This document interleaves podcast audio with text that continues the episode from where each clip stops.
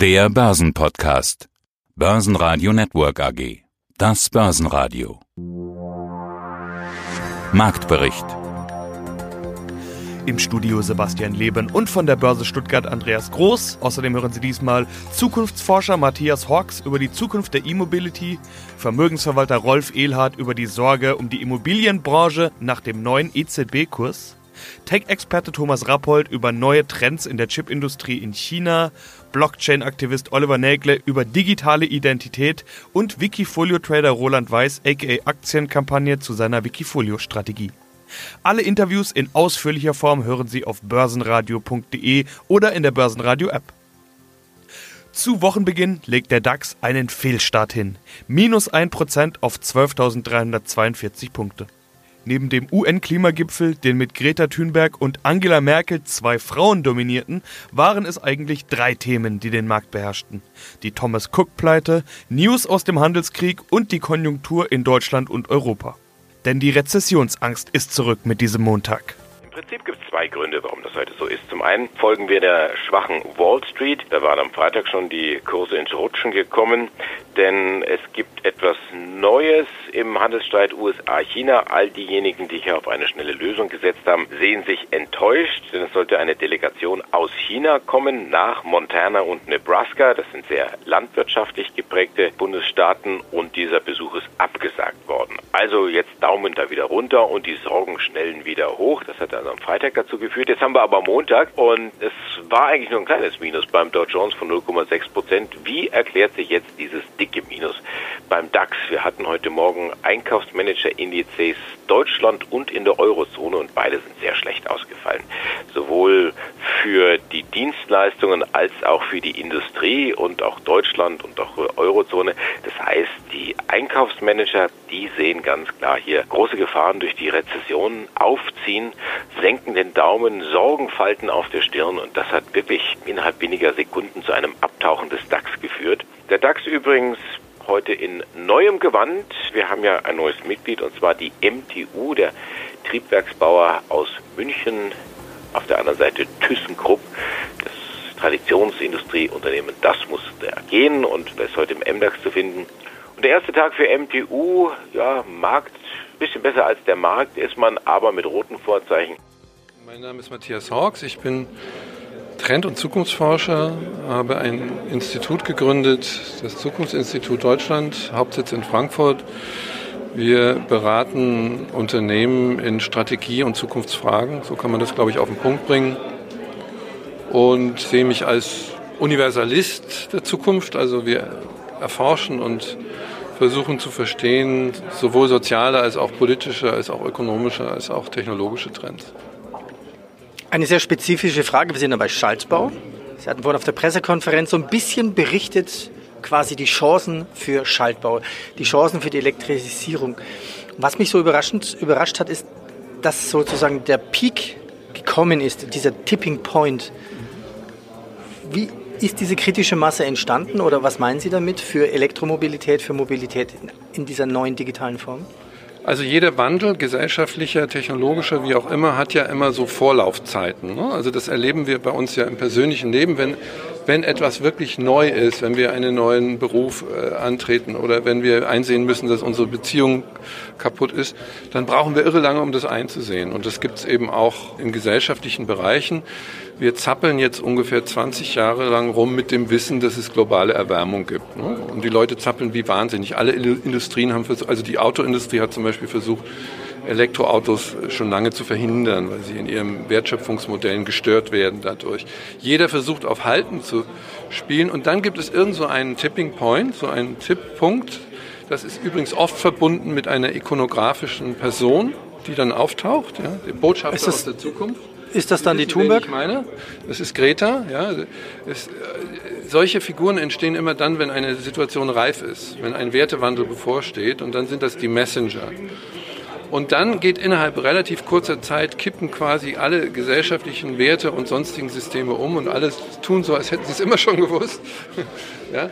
Und das ist eben die Verdichtung dieser Fragen. Da müssen sich natürlich, äh, die Voraussetzung ist natürlich, die, die Anzeichen müssen sich verdichten. Das haben wir mit den heißen Sommern Sie brauchen eine kritische Masse von Menschen, die in der neuen Art und Weise denken. Das ist die ökologische Klasse. Also wir haben schon einen großen Anteil der Bevölkerung, der anders denkt, als wir früher im Industriesystem gedacht haben. Und wenn sich das miteinander zusammenfügt und wir auch noch neue Technologien haben, dann passiert ein solcher Durchbruch. Die Meldung des Tages bringt eigentlich ein anderes Unternehmen, nämlich Thomas Cook. Überall zu hören heute Thomas Cook pleite. Was ist da los? Wir hatten Freitag hatten wir über Thomas Cook schon gesprochen und die Schwierigkeiten, sich Geld zu besorgen. Ja, aber dass es jetzt so eng ist und dass Thomas Cook das Geld so brutal ausgeht, das überrascht jetzt doch die Märkte, die Urlauber, die Partner, wie man auch immer will. Man hat bis heute Nacht hat man versucht zu verhandeln oder man hat verhandelt. Man brauchte 200 Millionen britische Pfund, um vernünftig weitermachen zu können. Es ist eine kriselnde Branche, es ist ein ruinöser Preiswettbewerb.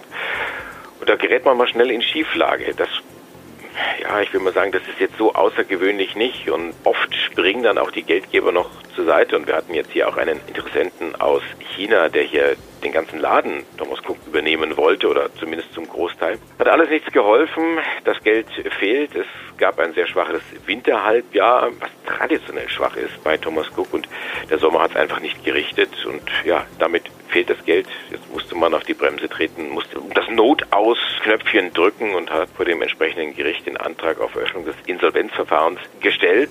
Ab sofort kann man auch mit Thomas Cook nicht mehr verreisen.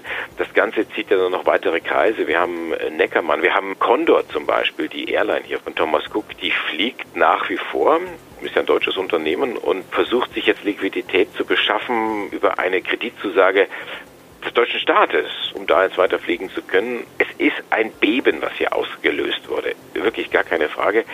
Es geht ja auch um die Urlauber, die jetzt irgendwo gestrandet sind. Bildzeitung schreibt, dass die Hotels die Urlauber in Geiselhaft nehmen, weil sie sagen, hey, wir wollen von euch Kohle haben, aber wir haben doch schon bezahlt. Und also das wird weitere Kreise ziehen, das geht in die Reisebüros rein, die jetzt dann auch irgendwo vor den Trümmern dieses Bebens stehen und äh, sicherlich auch ihrerseits ihre Guestforderungen bekommen. Und von Thomas Cook selber ist nichts zu bekommen. Die Anleger äh, stehen jetzt auch vor dem Scherbenhaufen. Die Aktie vom Handel ausgesetzt äh, ist ein Penny Stock, ist also nichts mehr wert im Grunde genommen. Anlegern drohte der Totalverlust. Die Urlaubsdestinationen, die sich so langsam wieder nach oben gearbeitet hatten, auch da fehlen auf einmal dann die Reisenden. Das klingt jetzt alles sehr dramatisch. Es ist auch dramatisch, gar keine Frage. Es geht um Urlauber, es geht um Anleger, es geht um, um die Mitarbeiter. Das, ich jetzt hier in der Reihenfolge gewählt habe, das hat jetzt keine Wertigkeit, sondern das ist einfach so, dass die alle in Mitleidenschaft gezogen werden. Jetzt kommt aber das Aber und da ist die Börse absolut brutal. Die guckt natürlich, oh, da ist einer der größten Konkurrenten, fällt auf einmal aus. Was werden die anderen machen? Die werden sich also hier die Claims neu abstecken. Das, das Feld ist ein bisschen lichter geworden. Vielleicht können die andere Preise aufrufen. Wir sehen hier Lufthansa heute Morgen Topwert im DAX. Das ist natürlich irgendwo die Spekulation. Was passiert mit der Condor? Wie fliegt die weiter? Kann man hier äh, vielleicht doch den einen oder anderen Euro dann in der Kooperation dann holen oder wie auch immer. Also die Spekulationen schießen hier ins Kraut und wie gesagt, so brutal das klingt, auf der anderen Seite sagt die Börse, sagt der Markt, hier findet eine Bereinigung statt und es gibt auch wieder Profiteure von dieser Bereinigung. Ja, mein Name ist Thomas Rappold. Äh, ich bin Investment Advisor für Technologieindizes. Starten wir mit dem Thema AI ja, oder Chips. Also Chips für künstliche Intelligenz. Ja, man könnte ja fast philosophieren, ob sich Trump nicht wieder mal ins eigene Fleisch zu schneiden scheint. Der Schuss gegen Huawei bei dem 5G-Thema hat China irgendwie aufgeweckt. China will bei der Chipproduktion schneller aufholen. Bisher war ja China technologisch bei der Chipproduktion immer irgendwie hinterher. Etliche Jahre, fünf oder zehn Jahre, so genau weiß man das nicht. Und da gibt es ja einen Gründer von Intel, der hat ein Gesetz gepostet das Morsche-Gesetz. Es besagt, dass alle 18 Monate sich die Rechenleistung von Chips verdoppeln. Ja, das hat jetzt fast 40 Jahre funktioniert. Doch jetzt kommt dieses Gesetz der Verdoppelung an eine gewisse Grenze. Das geht zwar technisch, doch es wird immer, immer teurer, das wirklich umzusetzen. Und darin sieht jetzt China eine Chance. Was plant denn China? Bei China ist es im Bereich der Chip-Entwicklung ähnlich vielleicht wie beim Thema Automobil, um da eine Analogie zu bilden, also vom, Verbrennungsmotor hin zum Elektromotor. Bekanntlich tun sich da die Chinesen schwer gegen unsere Automobilindustrie im Bereich Verbrennungsmotor anzukämpfen. Also was machen die Chinesen? Die setzen auf den nächsten Sprung, wie die Amerikaner sagen, Leapfrogging. Also sie gehen das nächste Thema an und lassen das alte quasi liegen. Also ähnlich wie beim Sprung von Verbrennungsmotor auf Elektromotor setzen die Chinesen jetzt massiv von der klassischen Chipindustrie, die Sie gerade beschrieben haben, Stichwort Moore's Law, auf das Thema sogenannter AI und 5G gestützter Spezialchips. Und das Spezielle daran ist nun, dass beide Spezialfälle, also AI und 5G, eine andere Herangehensweise erfordern, eine andere Rechnerarchitektur dann, die dergestalt ist, dass die Algorithmen eine viel größere Rolle spielen und dass man mit sogenannten frei programmierbaren Chips nun hier arbeiten kann und kann die Logik und da ist China äh, mitführend im Bereich eben künstlicher Intelligenz und 5G auf diese neue Chips bringen und dort spielt das Thema dieser Kapazitäten und dieser Verdichtung wie in der klassischen Chipindustrie weniger eine Rolle. Kurz gesagt, es kommt mehr auf das Thema äh, Intelligenz an als auf das Thema Verdichtung. Deutsche Bank immer wieder bei uns im Programm zu finden, denn da tut sich ja auch einiges. Deutsche Bank im Wandel. Was gibt's Neues? Minus dreieinhalb Prozent für die Deutsche Bank, sieben Euro und fünf Cent und damit schwächster Wert im DAX. Dabei klingt die Nachricht gar nicht mal so schlecht. Also kommt immer darauf an, von welcher Seite man das Ganze betrachtet. Es geht ja um den Verkauf des Aktienhandels. Die Deutsche Bank hatte im Juli angekündigt, sich aus dem Aktienhandel weitestgehend zurückzuziehen. Und jetzt muss man das Ganze irgendwo ja, äh, handeln, wie geht man jetzt auch mit den Kunden dann entsprechend um. Und jetzt hat man einen Partner gefunden mit der BNP Paribas. Es wurde jetzt vertraglich vereinbart, dass die Kunden der Deutschen Bank im Geschäft mit Hedgefonds und im elektronischen Aktienhandel weiter bedient werden können. Beide Banken werden und wollen eng zusammenarbeiten, um den Kunden einen nahtlosen Übergang sicherzustellen. Aber wie gesagt, der Markt ist damit nicht zufrieden und äh, taucht relativ deutlich ab. Ja, guten Tag, liebe Hörer. Mein Name ist Rolf Ehlhardt. Ich bin Vermögensverwalter bei der ICM in Mannheim. Wir sind seit 1990 in Mannheim ansässig, sind eine bankenunabhängige Vermögensverwaltung und haben seit 2011 eine Niederlassung in Neuss bei Düsseldorf.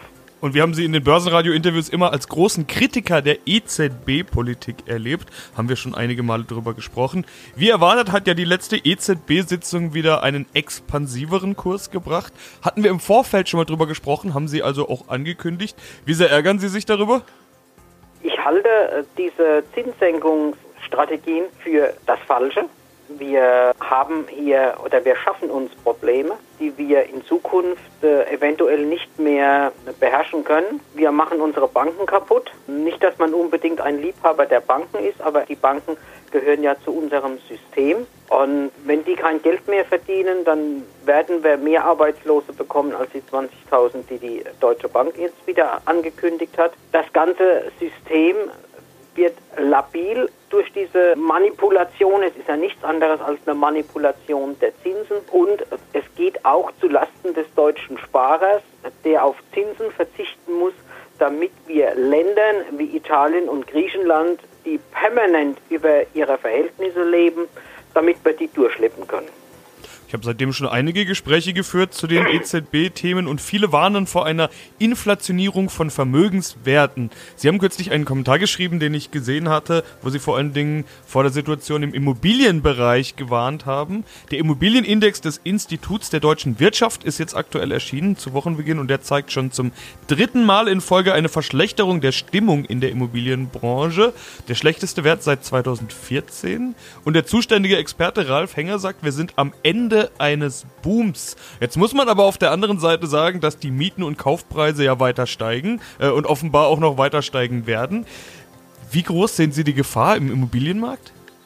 Äh, relativ groß, weil die Mieten, wie Sie richtig sagen, steigen trotz allem. Diejenigen, die sich die höheren Mieten so halbwegs leisten können, haben ja auch schon Mietverträge abgeschlossen. Wer jetzt noch offen ist, da sieht man ja in Berlin, sind doch Leute, die sich diese Mieten nicht leisten können. Und hier sehe ich auch das Potenzial, dass plötzlich keine Mieter mehr, die adäquate Mieten bezahlen können, hier noch am freien Markt sind. Viele sagen, ja, es sind ja genug da, die eine Wohnung suchen. Das ist schon richtig, aber die sind nicht in dieser Einkommensgrößenordnung, die die großen Mieten bezahlen können. Und dann schauen wir noch auf eine ganz andere Branche, die angeblich als sicher gilt. Beton, Gold, Immobilien. Wir haben eine ganze Menge Immobilienfirmen auch in Deutschland. Von denen gibt es Meldungen. Welche denn? Eine Branche, die als sicher gilt, das ist ja wirklich interessant. Also da müssen wir doch mal drüber reden. Also Betongold, ja, äh, wir sprechen aber auch hier und da schon wieder von entsprechenden Blasenbildungen und dadurch, dass wir in die Expansion reingehen, wird dieses Thema natürlich auch weltweit verlagert. Das muss man immer so ein bisschen im Hinterkopf behalten. Ich spreche jetzt zum Beispiel über Vonovia. Vonovia will hier Schweden erobern mit einem Milliardenzukauf. Vonovia kauft 70 Prozent der Hembla AB.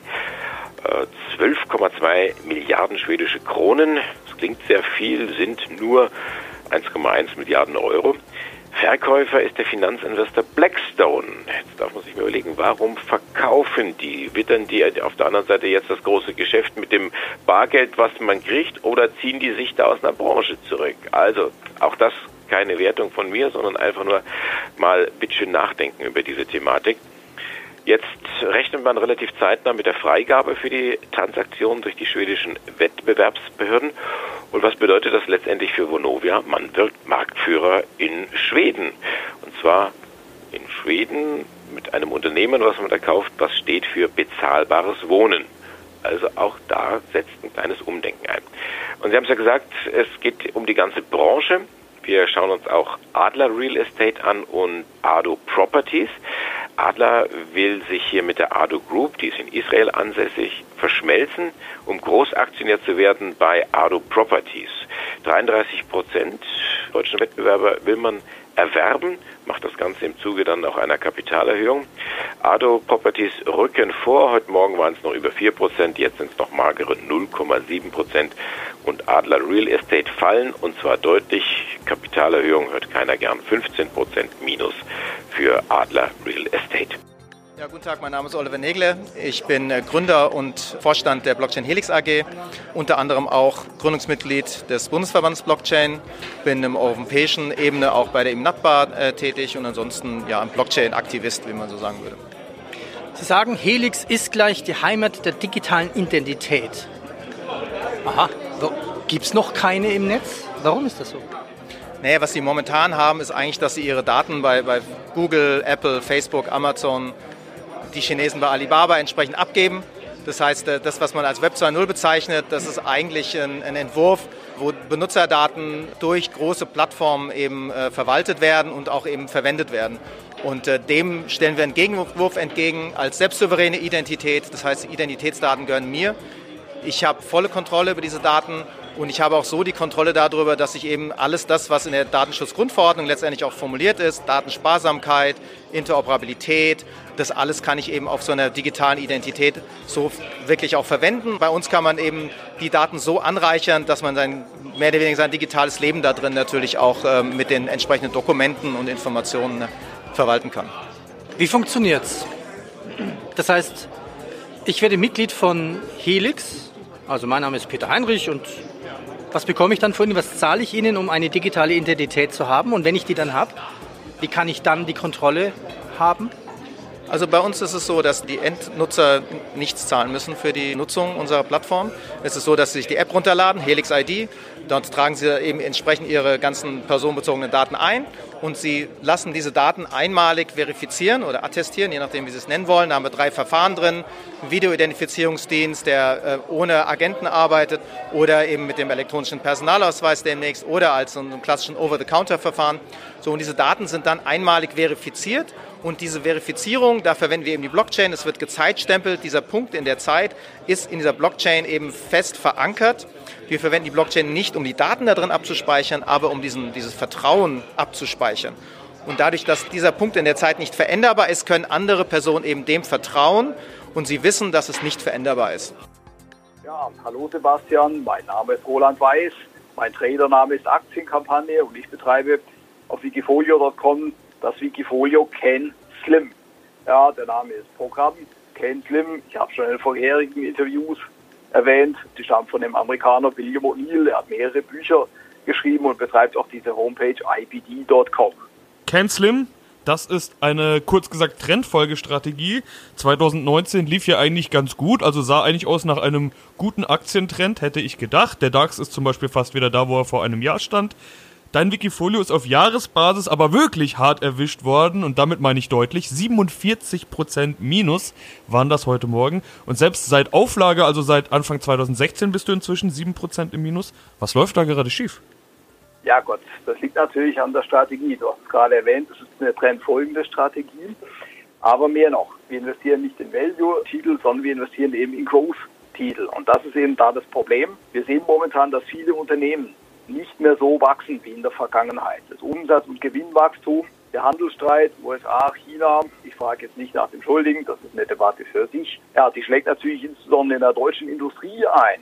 Und gerade so beim Mittelständler, die in der Vergangenheit eben sehr stark von der Globalisierung profitiert haben. Das ist im Moment der aktuelle Stand. Mhm. Jetzt sind ja viele Wikifolio-Trader bei uns im Gespräch und ganz viele sagen, eigentlich ihr Hauptziel ist erstmal so wenig Verluste wie möglich zu haben. Du hast jetzt in zwölf Monaten 46,7 Prozent Minus gemacht. Du gehörst wohl nicht zu denen, die sagen, also erstmal Hauptsache kein Verlust, oder?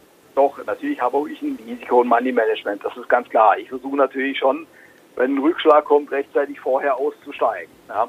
Wo es mich natürlich übel erwischt hat, das war natürlich das vierte Quartal 2018. Das ist natürlich ganz klar, wo ich leider ganz massiv runtergerutscht bin. Was mir so im ersten Quartal dann passiert ist, das war das mit Wirecard. Wirecard ging natürlich hoch, erinnern wir uns, so grob so, und dann kam aber die, irgendein drittes Blatt, ich glaube, es war die Financial Times, mit negativen Meldungen. Ja, wir wissen heute, die Meldungen, die haben eigentlich jegliche Grundlage entbehrt. Das ist bei Wirecard alles in Ordnung. Ja, die, was da mit der Bilanz sei und so weiter und so weiter. Und jedes Mal macht die Aktie natürlich einen Rutsch. Und ich hatte natürlich ein Turbo-Bull-Zertifikat daran investiert. Ich investiere nicht bloß in Aktien, sondern in Turbos. Ja, wenn man natürlich da stark exponiert ist, dann erwischt es einen natürlich. Dann haut es dich runter, das ist ganz klar. Börsenradio Network AG Marktbericht